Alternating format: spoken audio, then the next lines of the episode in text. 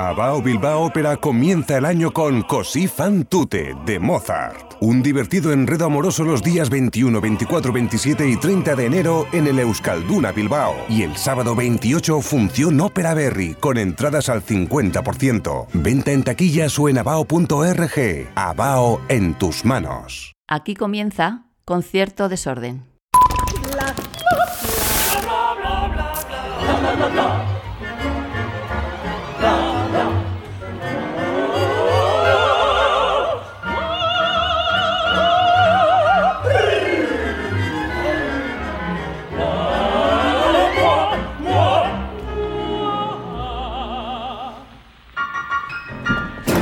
Bien, décimo episodio de esta segunda temporada ya. Muchas gracias a todos y a todas porque está siendo bestial el, ya no el recibimiento, sino el seguimiento, que es importante. Y para celebrarlo, y de la mano de Abago, ópera de Bilbao, tengo delante a uno de, voy a decir uno de los tenores, pero puedo decir uno de los cantantes, una de las personas del momento, que lleva siendo uno de los cantantes del momento ya muchos momentos, luego hablamos de los momentos, y seguro que de los momentos que, que están por delante, porque es una voz entre, entre un millón. Xavier Anduaga, ¿qué tal? Bien, aquí estamos. Te voy a hacer la pregunta que hago a mucha gente. Xavier, ¿lo pronuncio bien? Yo digo Xavier. Xavier, vale, es más dulce. Sí. No una CH castellana así horrorosa como Xavier suena. sería más, más catalán. Xavier es más vasco. Claro, bueno, aquí tenemos a la- una catalana, dos vascos, un madrileño, a Claro. ver qué sale de aquí. Pero bueno, Eh, está. Algo bueno seguro. Xavier, lo voy a hacer, lo voy a intentar Dulce. dulci- Yo soy- dulcificar. soy más dulce. Bien, que estamos aquí, digo, de la mano de Abao. En nada arrancan las funciones de Così fan tutte que está preparando, que estáis preparando sobre el escenario, que vais a preparar sobre el escenario. Si hay alguien que no sepa qué significa el così o, o qué es Così fan tutte, un- unas breves líneas o en, unas, en tres palabras, ¿qué es Così fan tutte? Tú que ya la has hecho. Es verdad que, que, que Così fan tutte todos lo, lo podemos ver como una ópera para divertirse. Yo creo que es una ópera para divertirse con una música espectacular de Mozart que, que yo creo que todos, todos conocemos, o deberíamos por lo menos. Y es una historia divertida de gente joven, ¿no? Al final, o sea, no, no- ya no hablando del libreto, sino hablando de, lo, de quiénes lo vamos a interpretar y de, de lo que va a poder ver la gente. Eh, una ópera de, de- poner a prueba a, a las personas que están, que están en la ópera. ¿A los de- intérpretes? Sí, de ponerse a prueba entre ellos, ¿no? Al final es de lo que va el Ajá, ¿no? ajá, sí, De- sí. Incluso también a nivel musical, pero bueno, es una prueba, desde luego.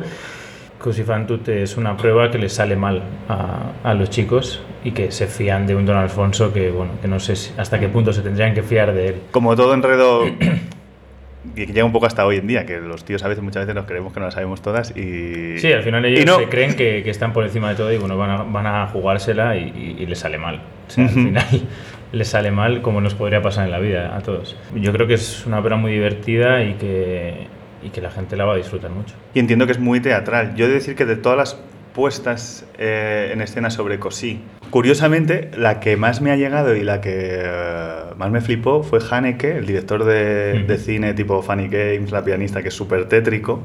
No sé si eso le da ese punto, no sé cómo va a ser eh, la puesta en escena de Marta Guillor. eh, si va a tener ese punto, supongo, sarcástico, tirando hacia lo bueno, eh, es que tétrico, no, no sé si utilizar la palabra tétrico. Yo creo que va a ser diferente. O sea, Al Ujú. final yo no me lo esperaba así. Yo hice una versión de eh, la primera vez que lo canté en Sevilla, que también era una, una apuesta moderna. Con Rafa Villalobos. con Rafa Villalobos, que no era lo que estamos acostumbrados a ver. Pero bueno, esta es totalmente diferente. Poder plantearme un Ferrando tan, tan diferente en dos, en dos producciones. A, ti te, te mola el... Porque ahora estás con Bárbara Yuk, eh, Sí. porque en realidad, bueno, estamos en Madrid, ¿vale? O sea, esto parece que estamos en Bilbao porque, porque el fondo es totalmente neutro, pero estamos grabando unos días antes. Eh, Estás con Bárbara Yuk haciendo La Sonámbula, eh, has hecho con Villalobos eh, precisamente Cosí, Marta, que son tres nombres como muy a la vanguardia de la dirección Sí. de escena. No sé si te mola que te pongan a prueba en ese aspecto. A mí O- sí. ¿Sí? O sea, me gusta haber trabajado con gente que, bueno, pues con Logan Pelí, por ejemplo, y hacer cosas clásicas o que Ujú. te digan que sean muy, mm, muy esquemáticos, muy, como, con sus ideas muy claras así, pero también me gusta que te venga Bárbara y te, y te hable de su concepto nuevo de, de la sonámbula o, o Rafa de, de, de Così fan tutte. Y con Marta es lo mismo. Yo creo que al final que te den una idea nueva, diferente y que se lo piensen tres, cuatro veces, en vez de hacer lo que está escrito siempre, lo clásico, a mí me gusta. Al final, lo, hace falta cosas nuevas también para también captar al público joven y que, y que la gente en- quiera, quiera venir. En la misma sonámbula me decían ayer, había cuatro o cinco chavales que me, me decían, "Jo, es que es la primera vez que veo una ópera, pero me ha parecido divertido. Y digo, joder, pues que te parezca divertido. Una sonámbula. Una sonámbula, como está planteada, que Sí. al final tiene muchas cosas detrás, tiene mucho, mucho pensamiento detrás y, y tiene cosas muy malas detrás, o sea, al final, mm, mi- incluso mi personaje, que a los niños les parezca divertido, digo, pues algo estamos haciendo bien. Alguna y fibra algo está haciendo. Bárbara está haciendo Sí. bien, ¿no? Al final, me gusta que, que se planteen cosas diferentes y también me gusta lo clásico, ¿eh? Pero bueno, me gusta estar ahí. Me surgen así Un poco de todo. preguntas random, ¿eh? Eh, voy, a intentar, voy a intentar ordenarlas. Como tenor hay que ser muy teatrero, no concreto. eh, ¿En qué sentido? ¿En qué Adrede. Hombre, yo soy teatrero, si no, no sé qué hacemos. Pero en todo en general. En la vida también. O sea, hay que ser un poco teatrero. Hay que, bueno, y, y la profesión también eh, Sí, empuja, ¿no? sí. Además, yo creo que los tenores es como que jugamos un poco el papel de tenor. Da igual lo que hagamos. Somos tenores. Y Sí. todo el mundo piensa que somos de una manera y yo al final digo, pues no sé, me voy a creer. Y la testa di tenore. Sí, que os ya- precede. yo no sé ni qué es eso de la testa de tenor, porque yo veo la testa de soprano, la testa de soprano, de barítono, que ya no vamos a hablar de ellos, o de bajos, que ya Este es- este es especie el episodio para No hablar de los barítonos. No voy a hablar de bajos, porque ya eso ya dejémoslo de ahí. Pero los tenores pues, sí somos como especiales, somos un poco raritos. Y el, somos teatreros. Es que también hay que, no sé, para cantar un do de pecho hay que ser un poco teatrero. ¿eh? Hay que Si ponerse- no- sí. si no- no, si no te pones un personaje, a ver quién sale a cantarlo. Eh, sí, sí, ciertamente. Hablabas de que el vino, Sí. podemos hablar de tu personaje también, Cosí, eh, que son dos personajes que, que tienen una vuelta. No sé si te sientes cómodo en ellos. Eh, recuerdo que hemos hablado antes de empezar que uno de tus mm, referentes, supongo, era Pavarotti. Él terminó su carrera cantando un poco los personajes que le gustaban. Le gustaba cantar el ballo porque era un tío bueno, Sí. el prota, le, gustaba cantar Tosca al final porque también era un personaje bueno. Y mm, iba rechazando un poco los, los personajes que, que le resultaban antipáticos. Sí, le gustaba más cantar Elisir que cantar eh, Exacto. eh, Carmen, no sé cómo decirte. Sí, al sí, sí. final es normal. A mí tampoco, yo no estoy cómodo haciendo un personaje que es malo, que, que- que maltrata a la mujer. Que, es que como yo no soy así, no sé. Ujú. Como estoy tan en contra de todo, de toda la violencia Sí. en general, se me hace complicado. Tiene su parte, no sé, interesante en el sentido de que hago algo diferente, me puedo poner en la, en la- piel de un personaje diferente y puedo hacer cosas, no sé, que nunca haría, pero bueno, que me las tengo que plantear, las tengo que trabajar y me las tengo que pensar mucho porque, bueno, tampoco sé hasta qué punto es interesante que la gente vea algo tan, tan, tan violento. Entonces, pues con Bárbara hemos intentado... no Media- sé, sí, el- equilibrar. Sí, el equilibrio sobre lo, lo importante de, de la violencia sobre, sobre la sonámbula, pero que al final, como ella me decía, "Jo, es que me pareces hasta tierno. Y decía, bueno, pues si estamos haciendo que, que al final parezca tierno una persona que es un, que yo en la vida le, le intentaría meter en la cárcel cuando pudiera, Sí. pues bueno, no sé. Ahí Claro, está el bueno, equilibrio, ¿no? Al fin y al cabo, tú tienes tu humanismo como persona, otra cosa que lo que estés haciendo. Claro, pero eh, bueno, prefiero hacer papeles, no sé, soy más, Más más, de príncipe que de, que de, que de villano, no sé. em, volviendo a Mozart, Sí. me he apuntado aquí. Krause quedó en Mozart, ahora que hemos hablado de Pavarotti. Sí. Krause quedó en Mozart, Pavarotti siempre rebulló de él. Yo creo que un poco por los Sí. recitativos, quizá hizo el idomeneo antes y después, cuando era joven y ya mayor, o más mayor. Así que com- complétame tú la frase. Mozart es... Una putada. Desarrolla, desarrolla. Mozart es, es- es técnica pura. Eh, tienes que estar absolutamente seguro de lo que haces. Te ayuda mucho para, para el, para, para el otro, para el demás, para lo demás que cantas, para el canto, para, para lo que vamos adelante. Pero al final Mozart eh, es, es un ejercicio di- diario de, de- de estar sano vocalmente y de tener que estar atento a lo que haces. Y luego es, es imp- importante también con quién cantas Mozart, el, o sea, el grupo que tienes Ajá. para cantar, que en Bilbao tenemos la suerte de, de tener voces que, bueno, pues que yo creo que más o menos estamos en el mismo Amalgamáis. estilo y, y- y- de manera de manera de cantar, que es importante. El director también es importante. Y bueno, luego también que, que las puestas en escena ayuden un poco, porque Al final eh, son cosas complicadas vocalmente y en concreto te hablo de la parte de tenor de Ferrando que para mí es complicada. Es verdad que bueno, tuve la, oportunidad de trabajarlo en Sevilla y, me siento cómodo con el papel, pero bueno, al final es, es una manera diferente de, no de cantar diferente, sino de- hay que prepararlo diferente. O sea, no es una ópera en la que, como en otras, otros roles que suelo hacer yo, me pongo a cantar eh, líneas más largas con, con agudos, con coloratura. Sí, con... sí. Esto es todo mucho más comedido y hay que estar siempre más. y a la dentro manera de, Mozart. Dentro de un casi, estilo. ¿no? Sí. Y hay que estar dentro del estilo, no puedes estar fuera del estilo porque si no, al final, eh, pues no es Mozart. La gente va a escuchar Mozart, no, no- Te- no te va a escuchar a ti. No es momento de divos, es momento de equipo. Te preguntaría si tu, si tu voz. Es, si quedas más expuesto como voz con Mozart. Totalmente. Bueno, a ver, no sé qué decirte.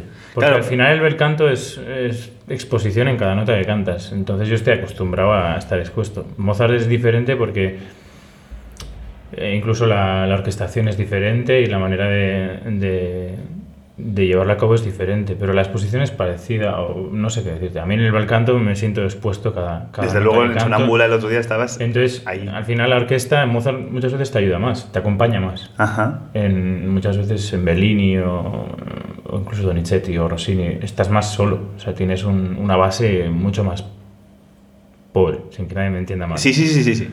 Pero Mozart al final es verdad que a nivel orquestación te, te ayuda.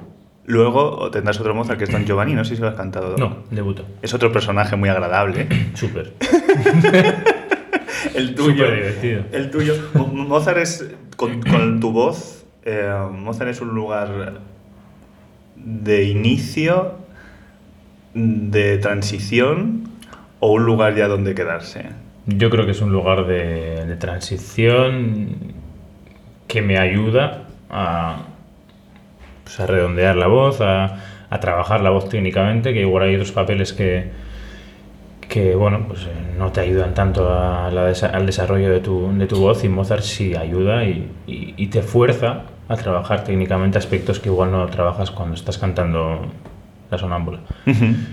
Pero no creo que sea un compositor en el que me voy a quedar mucho tiempo. Mucho más tiempo. No. Casi como Rossini, entiendo, que ha sido de comienzo y ya. Sí, eso es. Se le ha dicho ya adiós. quedado- ya se quedó. Eh, es verdad que canta mucho Rossini, pero ya mm, no, mi voz no es... Bueno, yo no me siento para cantar Rossini.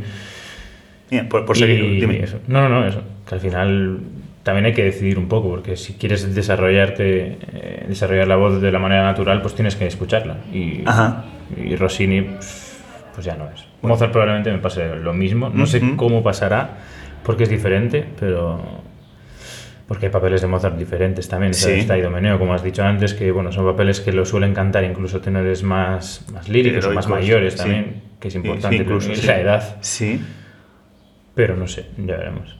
Todo se verá. Sí. Eh, no, no, no es por en absoluto, eh, porque lo de las comparaciones es una cosa que, en fin. Pero por seguir con Pavarotti, que decía cosas muy sabias, aunque se le tenía mucho como por alguien que Si me, era un bon vivant. si, si me vas a comparar con alguien y, y- y me hablas de Pavarotti, para mí es... Si hay que comparar con alguien, por favor, con Pavarotti. Pavarotti, vamos, Él decía que es muy sabido que su voz eh, amaba a, Don, a Donizetti, pero él amaba a Puccini. No sé si, si tú ahora mismo estás en conjunción con tu voz en yo estos ahora mismo momentos. estoy contento con el compositor que estoy. O sea, yo, me- yo creo que mi voz ama y yo amo Bellini. Mi cabeza ama Verdi. Sí, Y mi voz, yo creo que en algún momento, ah, dentro de probablemente poco también, amará a Verdi. Pero yo creo que es importante hacer los pasos, los pasos y justos. todos los pasos intermedios para Pero bueno, es verdad que cuando cantaba Rossini yo me divertía mucho, pero no amaba. Yo sentía que mi voz no, bueno, pues no, no era... no sé, no, no, me, no lloraba de emoción Sí, cantando sí, Rossini. está- está- ¿Estabas pensando Cuando más en Rossini, es- quizá? Sí, cuando canto Lucia y Lammermoor, pues sí, que veo, veo mi voz, eh, que digo, ojo, pues aquí sí.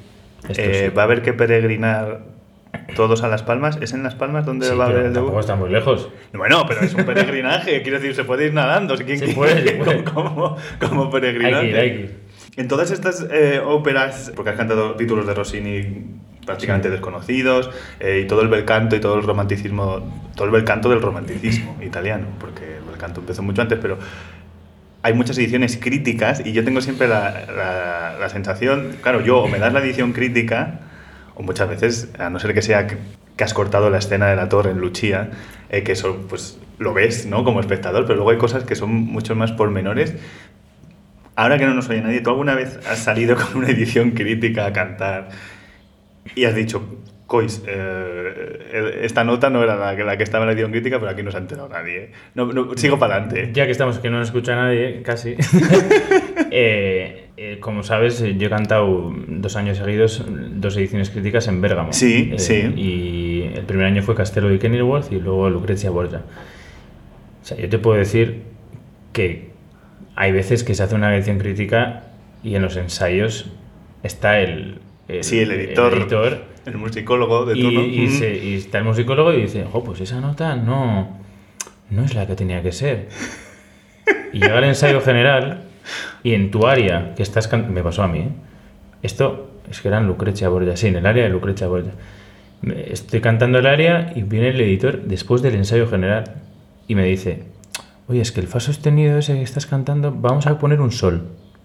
Ah, directa, ah, ya así en, en vivo. Así. Como si fuera el compositor eh, yo- haciendo la partitura. Yo, pero vamos a poner, ¿por qué? No, no, porque creo que era así, pero claro, yo en la partitura veía el fa, pero no sabía si era un sostenido, si era un sol, si era... el- Y ahora al oírte me cuadra más subirlo Entonces o cántalo. Y yo, entre tú y yo, no sé si en alguna de las funciones canté el fa sostenido. canté el sol. Yo estaba allí y te digo que Yo no, no sé qué cante, si un sostenido. Pero mm, mira, la edición crítica le dije, lo siento Oye, mucho, señor, pero es que... y que hay editores precisamente en Bérgamo en el festival buenísimos. Sí, sí, Una cosa no quita no. la otra. Yo no, no me meto con ellos, pero vamos. Y- que- Pero un, un debate que yo he tenido mucho con Ricardo Fritza y con Javier Camarena, un beso para los dos. A ver si pasáis por aquí. ¿Tú eres más del Donizetti en italiano o del Donizetti en francés? Ojo a tu respuesta, que sales por la puerta eh, si das la respuesta equivocada en este podcast. He cantado siempre en italiano, todo el Donizetti Ujú. y yo estoy... yo creo que si haces la favorita tienes que hacerlo en francés. Pero... Ajá. Eso es así. Hay, No. que, hay que ser... Pero tengo que decir que a mí me gustaría hacer la favorita en italiano. Entonces, creo que me gusta más el Donizetti en italiano, pero hay cosas que, bueno... Vale, venga, hacer. respuesta acertada. Podemos, podemos seguir. No, a ver, no sé. Sí, hay que ser muy... Hay que ser... Yo no soy purista, no sé cómo decirte. Ujú. Yo sé lo que me gusta y lo que no me gusta. Y Lucia y la Mermur en francés lo pienso y me pego un tiro. Entonces, Me tenemos o sea, aquí yo un no- pitido no- porque... no me puedo- Perdona. pero yo no puedo escuchar Tombe de May o o Lucia Perdona en francés. La No. favorita misma, eh, La el- favorita el, igual. espenta este final. ¿Cómo, cómo- Ya, pero en, bueno. fran- en francés seguro que queda flojo. eh. Ya, queda un poco rarillo. Bueno, a ver, un beso para todos los amantes del bel canto. Pero no, no os interesáis. Eh, hasta aquí eh, ya todos los palos que, que- que hemos tenido que soltar. Oye, eh, y en nada Donizetti en el Met. Sí. Sé que esto es una pregunta basiquísima y estoy siendo lo más básico del No, universo, no, no. pero eh, ¿impone, supongo? ¿O no? A mí me hace mucha ilusión. Ujú. No te voy a mentir. O sea, para empezar, el Lisir Amore, que solo lo he hecho una vez, eh, lo hice en Mallorca hace ya años, es una ópera que me encanta. O sea, yo creo que a cualquiera que le guste la ópera se tiene que divertir escuchando Sí, el Amore, por sí. mucho que esté muy escuchada y que haya muchos tópicos y todo lo que tú quieras. Es una ópera muy divertida, muy bonita, y a mí llevarla al Metropolitan, pues no sé. Yo creo que es el sueño de cualquiera, ¿no? Ujú. Y es una responsabilidad también, pero no sé, yo estoy muy contento. ¿Tienes la sensación, porque yo la tengo yo, que leyendo, no sé si tú tienes la sensación de que está todo el mundo pendiente de ti?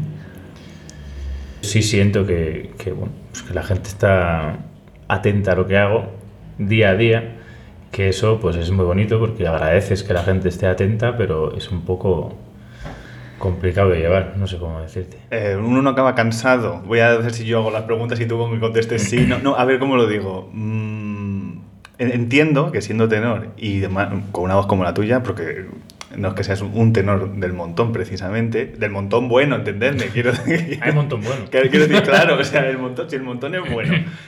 Pero eh, tu voz destaca y eso es así. Y, y- y eso te empuja a que la gente esté pendiente de ti. Pero una cosa es estar pendiente y otra cosa es todas las elucubraciones y todas las... eh, no sé, que todos tenemos el carnet adivino ahora. Sí, cansa un poco. Al final El otro día también hablaban que al final, desde el principio de la carrera, es- escuchas consejos, escuchas a la gente que te, que te va diciendo dónde tienes, qué tienes que hacer, qué repertorio tienes que cantar, cómo lo tienes que hacer, con quién deberías, quién te debería escuchar para ayudarte. O... Y yo ya llega un momento que digo, bueno, pues yo creo que es verdad que soy joven, que soy una persona que que estáis todos, hay mucha gente que está atenta y que quiere ayudarme. Yo no, Sí. yo no miento, que, o sea, no creo que na- no me quieran ayudar. Sí, pero tú no has pedido la ayuda tampoco muchas Eso para veces. empezar, y para seguir que llevo, yo debuté en 2016 en Pésaro y, joder, que al final, oye, que no me siento, no me creo nadie, pero bueno, yo creo que llevo ya un tiempo cantando como para que vengan a decirte, oye, chaval, que igual, Sí, si haces esto, sí. oye, chaval, La juventud como si que fuera... soy joven, pero vamos, Sí, decir, sí, pero que no es, un- no, no es cegarse. Entonces cansa un poco, pero bueno, se agradece también, ¿no? Que la gente esté con ganas, ¿no? El otro día me decían, jo, al final, ¿cómo nos gusta, ¿no? Que cantantes españoles estén cantando en España y que, y que, joder, que las cosas vayan bien. Yo también me alegro cuando veo otros cantantes. Obvio, sí, sí. Entonces, pues, me gusta esa parte alegre, pero la, la parte en la que, bueno, no sé, parece que tengas que demostrar día a día que ya no eres el chaval que canta... Y lo hablábamos antes y, y es una cosa que me enseñó Pablo Fernández, violonchelista, un beso para él, si Sí. escucha esto.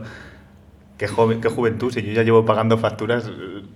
En, el, en el momento que pagas autónomos una hipoteca, la factura del gas, es. ya se Yo- te ha acabado la juventud. yo- vamos a ver. pago Esa juventud. desde hace seis años. Yo creo que ya eso ya vale como para, como para dejar de ser un niñato, por lo menos. Entonces, bueno, si somos jóvenes, claro, me alegro mucho de ser, de ser Sí. joven y poder estar haciendo el trabajo que hago. Ujú. Pero, joder, no sé. Llega un punto que dices, no sé. Oye, en esa, en esa juventud de comienzo es una pregunta que estoy haciendo esta temporada. ¿En qué momento dijiste, te, di- tuviste la sensación de, ostras, em, estoy haciendo de mi sueño una realidad? ¿Y qué música le asocias a ese momento? Hombre, para mí ya fue un sueño, y eso que no he estado haciendo nada todavía. Cuando escucho la música del a Reims, y, y- Sí. Son sentimientos un poco encontrados, ¿eh? Pero, porque al final no sé hasta qué punto supe disfrutar, bueno, yo creo que cero, de, de mi debut en Pésaro, pero me di cuenta de que estaba trabajando, que me estaban pagando por ello. ¿Pero no lo disfrutaste, ya- me dices? Un momento, te voy a hacer aquí el Mm, inciso. No, no, no disfruté. no disfruté. Pero porque estabas, entiendo, nervioso, el momento... eh, Al final no había hecho una prueba en mi vida. ya. Me pusieron en calzoncillos. Y la toalla esa que siempre me pregunto si las cambiarán. O sea, quiero decir... Las eso- toallas, yo creo que las limpian, pero cambiarlas no sé. si es como vestuario y siempre están ahí cogiendo todo... Yo, ¿qué es que te diga? O sea, no disfruté ni un minuto. O sea, yo perdí 5 kilos en esa academia. O sea, fue Ya. para mí. Al final yo lo viví con mucha intensidad, tampoco sabes a dónde, a dónde va. Al final es una academia que yo no tenía más contratos en ese momento. Ujú. Yo estaba en el conservatorio.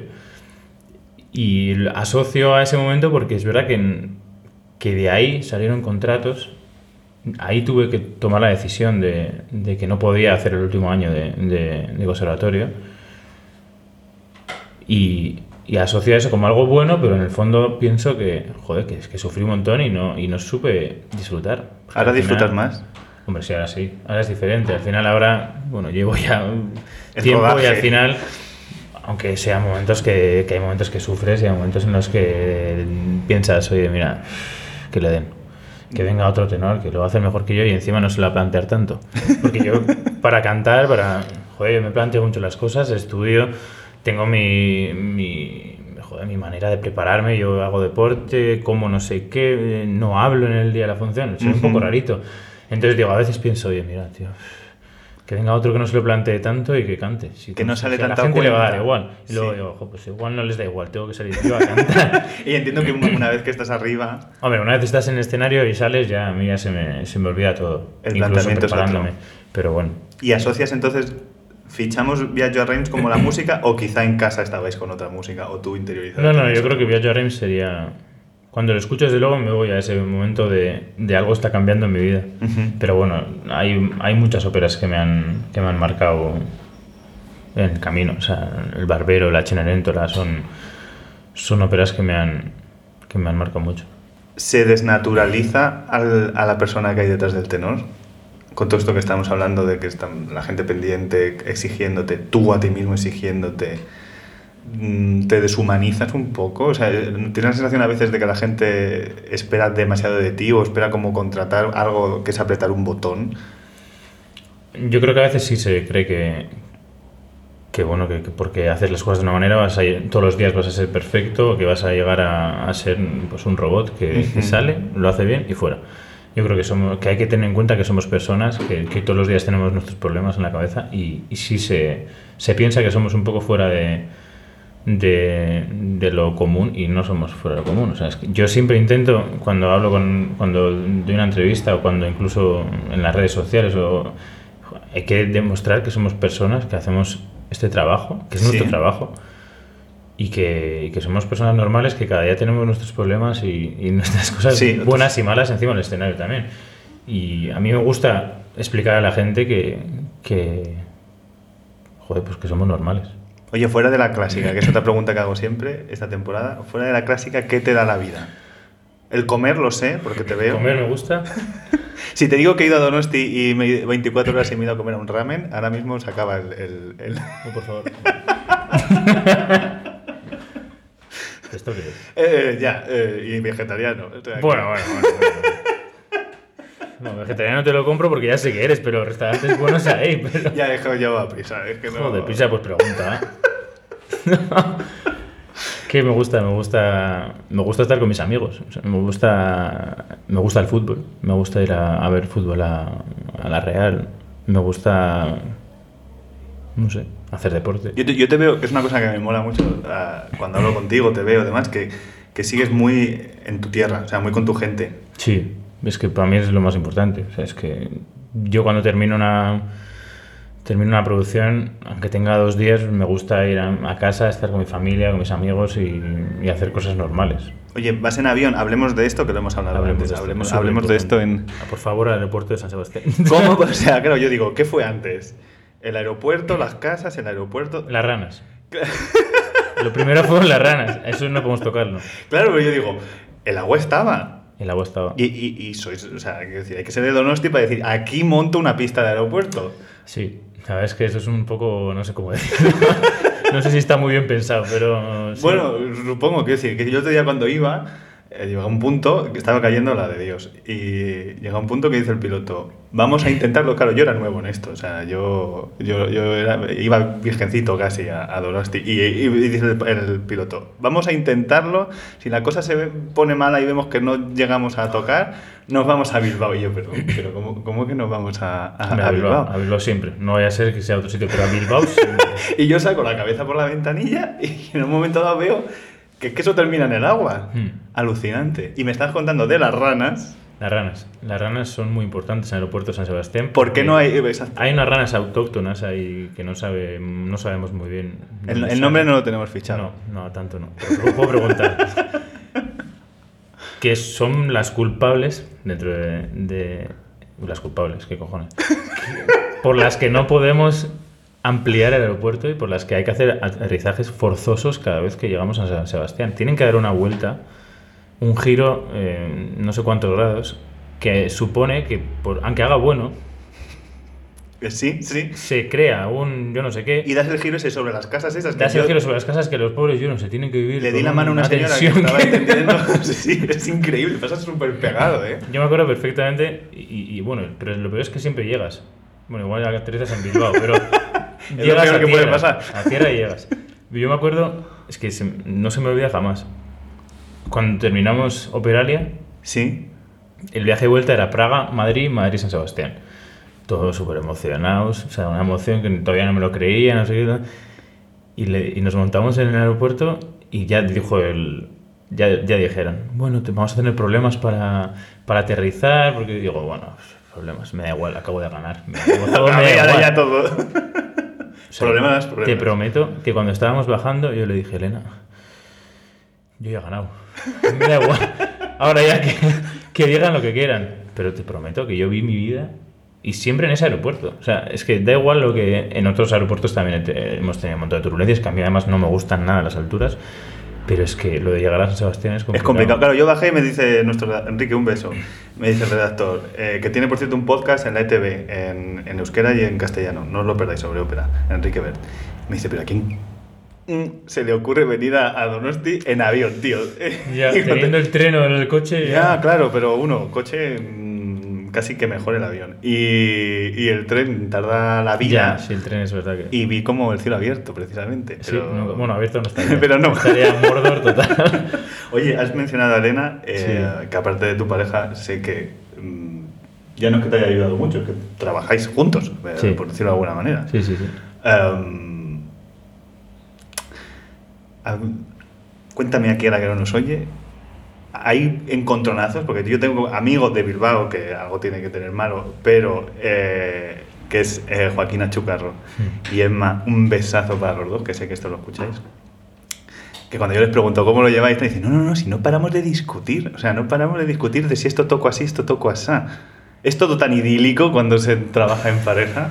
A ver, llevamos ocho años juntos. Ujú. Ocho años trabajando juntos día a día. Y claro que discutimos. O sea, es que sería ridículo decir que no. Sí, sí. Para empezar, porque es mi profesora. Ujú. Y hay días que el tenor no quiere tener una profesora que le diga que eso no está bien. O sea, Exacto. quiere decir que, No quiere tener a nadie, que de los días, eh, hoy hay que estudiar esto. ¿Cómo? O sea, no. No, sí. Entonces, claro, es decir, hay discusiones diarias. Pero bueno, también tenemos la capacidad de decir, oye, ya, se acabó. Sí, Eh, sí. Ya discutimos mañana, que ya llegará el momento de trabajar, pero bueno. Nos hemos creado nuestra manera de trabajar desde el principio y, y que bueno, pues que, que nos va bien eh, a nivel, no digo solo de resultados, sino de, de cómo nos lo planteamos, de cómo trabajamos. Pero claro que discutimos, es que sería ridículo no discutir. Pero y la Es magia, que- la- luego está la magia de la complicidad, supongo. Claro, es que... Que yo, vamos, está, está Elena, pero está Gemma aquí, que no soy también un poco yo nadie para hablar, pe- pero nosotros cuando encontramos la complicidad es una cosa maravillosa, el hacerse de cortafuegos y el, y el mirarse así como... La estás cagando, que lo sepas. Pero Sí, tú ya sabes que, que te estoy diciendo que la estás cagando. Sí, Sal de ahí o a ver cómo Elena, hacemos. Elena es muy de hacerme así con la mano como diciendo... Frena. Eh, ha hecho muchas veces así con la mano que la tengo detrás. ahora mismo. Como diciendo, a ver, eh, te estás patinando. Pero bueno, al final yo que sé, creo que es lo bueno, ¿no? De, de- no sé, Sí. yo siempre digo que es como mi jefa. Que al final Sí, es como... Pero bueno, nos, nos- nos respetamos, nos admiramos, nos queremos y, y sé que siempre quiere lo mejor para mí, que yo creo que es vital. Oye, voy a hacer una pregunta un poco más mm, espinosa. ¿Y prejuicios? ¿Os habéis tenido que enfrentar alrededor? Porque quiero decir, siempre es el marido de, la mujer de, no sé si es otra, otro añadido sobre todas las cosas de tu carrera que la gente te puede decir. Sí, es un añadido. Para empezar, que la gente no entiende o no les da la gana de entender. En muchos teatros he tenido un montón de discusiones de yo necesito que esté ella en el teatro. Y yo nunca he podido entender que, que sea básico que el director de orquesta tenga un asistente Sí. Y, el ca- y un cantante. y yo, que mi manera de trabajar desde el primer día es así, no lo puedo entender. Hay sitios en los que sí, ¿eh? o sea, yo no me voy a meter con todos, pero hay muchos sitios en los que, joder, no quieren entenderlo. No, es que es para todos igual. Digo, ya, pues entonces el director porque tiene un asistente. Claro. Bueno, y que si está ella, pues tú, por Y- lo que sea, más o mejor. es- claro, es que yo necesito, no se dan cuenta de que es bueno que, ten- que yo tenga a, a Elena fuera que me dice, a nivel escénico y a nivel vocal, Bárbara incluso me decía el otro día, "Jo, es que te ve Elena y te dice, no sé qué, tú lo corriges. Nos ha merengado. Digo, que, ya, claro. es que al final es una ayuda para todos. Es que no sé si somos conscientes de que yo no, no sé, yo no estoy exigiendo que, que contratéis desde el teatro a nadie, ni mucho menos, nunca lo haré, ni mucho menos. Pero es nuestro equipo, o sea, yo, Sí, yo lo hago sí. así. Si no te gusta, pues Y- y tenemos sí, un problema. Me parece maravilloso. Y es que además, yo nunca me he sentido con el poder de hacer, de decir, oye, si no te gusta, me piro a mi casa. Ya. Pero va a haber momentos En que lo digo que va a empezar dentro de poco a decir, oye, mira, es mi manera de trabajar. Si no te gusta, llama a otro tenor. Pero qué gozada eso, ¿eh? Y que, Sí. y, y que, y- que te cuelguen, perdón. por- Sí, por- sí, y me van a colgar en breve. Pero es muy breve Esa sensación, sé que es- estoy No, siendo es muy básico, final- pero. Yo creo que es. Joder, es que no sé. Absolutamente. Si tienes un equipo, yo jamás te diría, oye, pero tú por qué tienes un asistente de, o por qué el director artístico tiene a alguien que le ayuda? Joder, ¿por qué tienes tú a alguien que te ayuda? Pero si lo, si lo hago yo, quieres decir que cuando me Claro. invitan a un lado, lo que sea, yo digo, eh, pero dos, pero tal, eh, y viajo y tal, y no, digo, es que si no, no voy. Y, y no me entienden en mi, en mi propio medio, ¿eh? Quiero decir, eh, que me, es que qué pesado. Eh, No, no, es que ¿Cómo yo pesado? Que estoy más equilibrado, más sereno, lo que sea. Es que a mí a veces me, me si no sale lo- preguntarles, ¿qué pasa? ¿Que tenéis algo que esconder? ¿O qué? ¿Qué, qué os pasa? Sí, no sé. que- Yo no te estoy pidiendo que. No sé, no quiero nada. Solo déjame entrar y ya está. Ya, ya, no ya. molesta a nadie. O sea, pero hemos tenido muchos problemas desde el principio. Incluso gente que se quejaba de cómo puede ser que, que, que- pues, puede ser que Pues nada, a quejarse, a, a ladrar a las nubes. Que se sigan quejando. Exacto. Maravilloso me parece. Ok, eh, oye, por cierto, eh, no sé si habéis eh, trabajado de alguna manera porque el Euskalduna impone. Tú de voz mm, no vas a tener eh, problema ninguno, pero no sé si, has- si habéis trabajado de alguna manera el cantar. Bueno, al final, Cosi fan tutte, eh, o sea, como hablábamos antes, ¿no? Mozart es un compositor eh, especial en ese sentido y eh, tenemos la suerte de tener un reparto que, que tiene las características para poder cantar una, una ópera de Mozart en el Euskalduna.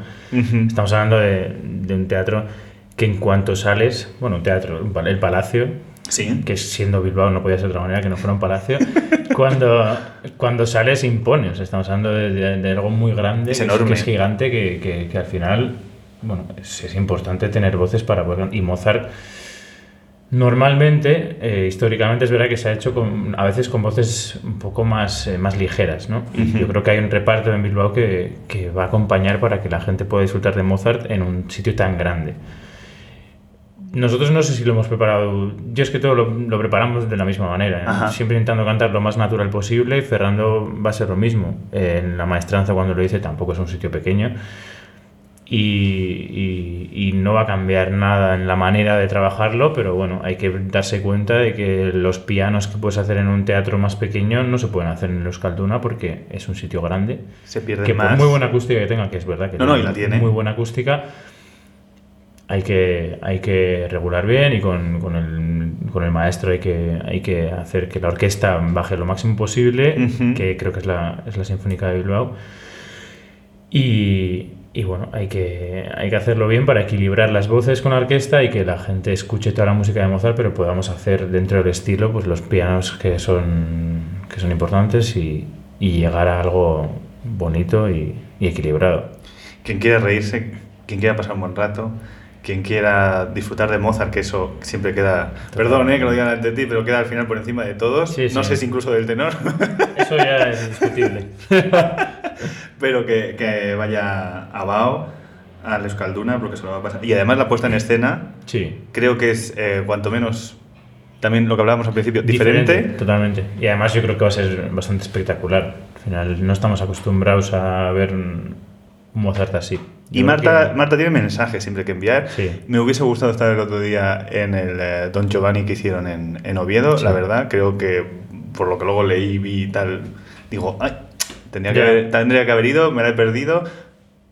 Pues no perderse el cosí. Claro, no puedes pen- pensar lo mismo en el Eh, Exactamente, Hay no me, no me voy a quedar con, con el mismo run Hay run. que ir y ya está. Oye, antes de terminar, bueno, y decir que estamos grabando en La Íntegra, eh, que es una escuela de teatro de ensayos eh, llevada por eh, Tamara Verbes, que lo tengo que decir, mm, para cuando salga esto ya está todo decidido, pero lo mandamos ya muchísima suerte, Tamara, porque está preseleccionada, preseleccionado el corto que ella protagoniza para los Oscars, que se dice pronto. Joder, Eh, así que mucha suerte, Tamara. casi nada. Sí, y terminamos, creo, con la pregunta esta sí que, que cierra todos los episodios desde el comienzo de los comienzos. ¿Qué es para ti el silencio, Xavier, y dónde lo encuentras? ¿El silencio en la música o en la vida? En tu vida, que me interesa más, fíjate lo que te digo. Uf. En la charca de las ranas. silencio en las ranas, no. Encuentro el silencio muchas veces incluso en, no sé, en casa, en familia, en la tranquilidad. Para mí el silencio es tranquilidad. Y en la música es muy importante también. No podemos hacer una ópera pensando solo en las notas que están escritas. Yo creo que es importante como en la vida el silencio para que todo lo demás tenga sentido. Como en casa, el silencio en ningún sitio, Totalmente. pues Sí, porque al final es donde puedes estar tranquilo. El otro día mismo me, me pensaba, nos decían, ¿por qué no vais a pasar Nochebuena, Navidad a- con no sé quién, con no sé cuántos? Porque, pues porque no puedo estar tranquilo y en silencio. Yo solo puedo estar y solo me entienden mi silencio en casa. Y en casa se puede dejar de ser un poco tenor. yo en casa no soy un tenor. En casa yo llego a casa y soy el nieto, eh, Ujú. hijo, tío o lo que sea. Yo para mí dejo de ser eso. Y es lo que me gusta.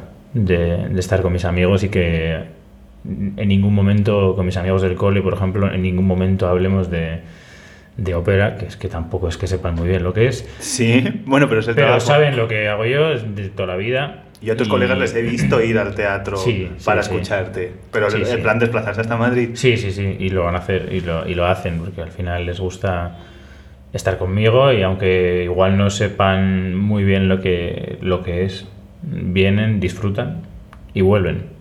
Que yo creo que es importante para todos que, que los jóvenes, como el otro día decía, prueben Sí. una vez, ¿no? Sí. Si todos probamos, no sé. yo Y peores, peores cosas probáis. Totalmente. Yo también me voy a una discoteca, bueno, allá no, pero vamos. Y puedo decir, pues no, me salgo. No me gusta. O voy a ver un- una película y digo, uff, pues no voy a volver a, a ver a este Sí, sí, por aquí ya no. director, no. me gusta. Bueno, pues es que la ópera es mucho más amplia que todo lo que pensamos, que son cantantes que salen y se ponen un traje y cantan.